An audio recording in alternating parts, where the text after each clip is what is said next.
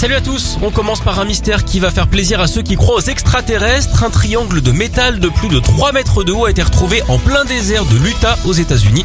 Ce sont des responsables locaux qui survolaient la zone pour compter des mouflons qui l'ont vu. Aucune indication claire ne permet d'indiquer ce que fait cette mystérieuse construction en plein désert.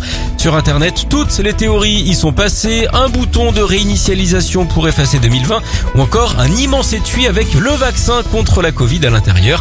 La police n'a pas voulu dire où ce bloc se trouvait pour ne pas attirer les curieux, mais une course contre la montre est lancée en ligne pour le localiser. Ils vont peut-être crier Alien pour qu'ils reviennent. Alors il faut leur dire que ça ne sert à rien. Ceux qui seront informés en premier, c'est nous. Et oui, en matière d'OVNI, on est les meilleurs. Après tout, on travaille sur Radio Soucoupe.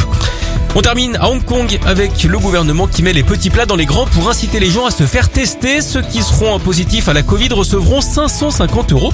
La prime permet également d'aider ceux qui perdent de l'argent pendant cette crise sanitaire. D'ailleurs, vous connaissez sans doute le point commun entre un myope et un radin. Les deux voient tout flouze.